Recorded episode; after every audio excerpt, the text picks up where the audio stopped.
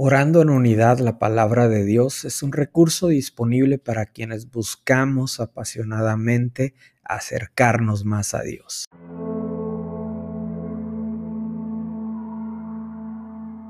En el Salmo 127, versículos del 1 al 5, leemos la siguiente promesa de parte de Dios.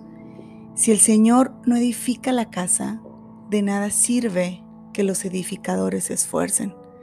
Si el Señor no protege la ciudad, de nada sirve que los guardias la vigilen.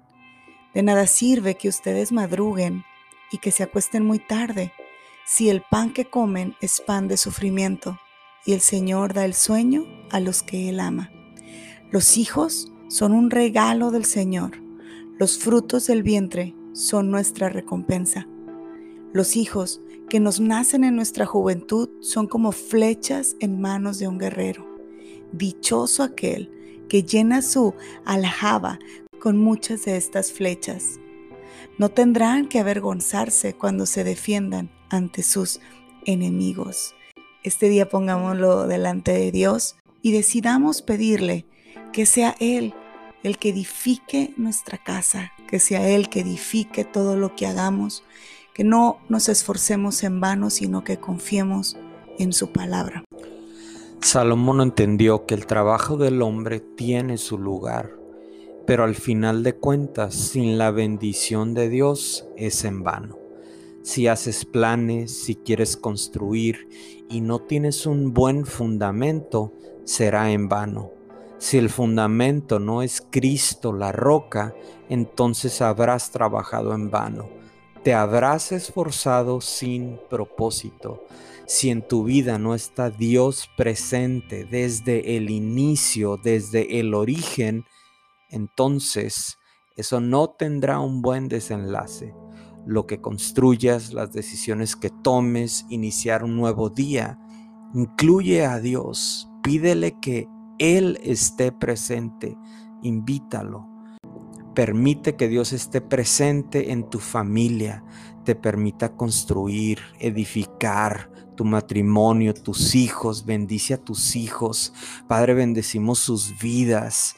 Levantamos la vida de nuestros hijos, levantamos la vida de nuestra familia, hablamos bendición sobre nuestros hijos, pedimos que cada uno de ellos vaya por el camino del bien, que vayan por el camino angosto, pero con la seguridad de que ese camino lleva a la vida eterna.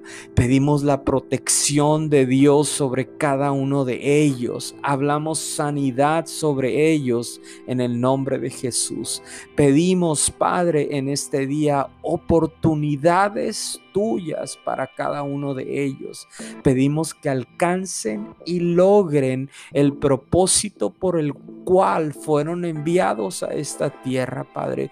Pedimos que tengan una visión clara de lo que tú anhelas y de la asignación que cada uno de ellos tienen, Padre pedimos que no sea parte ni a derecha ni a izquierda, sino que en sus vidas haya un enfoque en ti que pongan sus ojos en Cristo, la roca, el que viene y edifica, el que viene y trae vida y vida en abundancia, que hay un enfoque de sus vidas en ti, el autor y el perfeccionador de la fe. Permite que ellos aporten para que tu reino continúe creciendo y avanzando.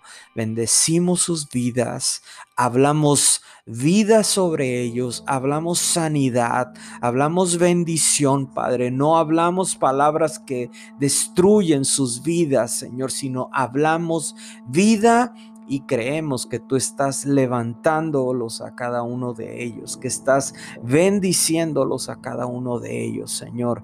Creemos que nuestros hijos son una bendición.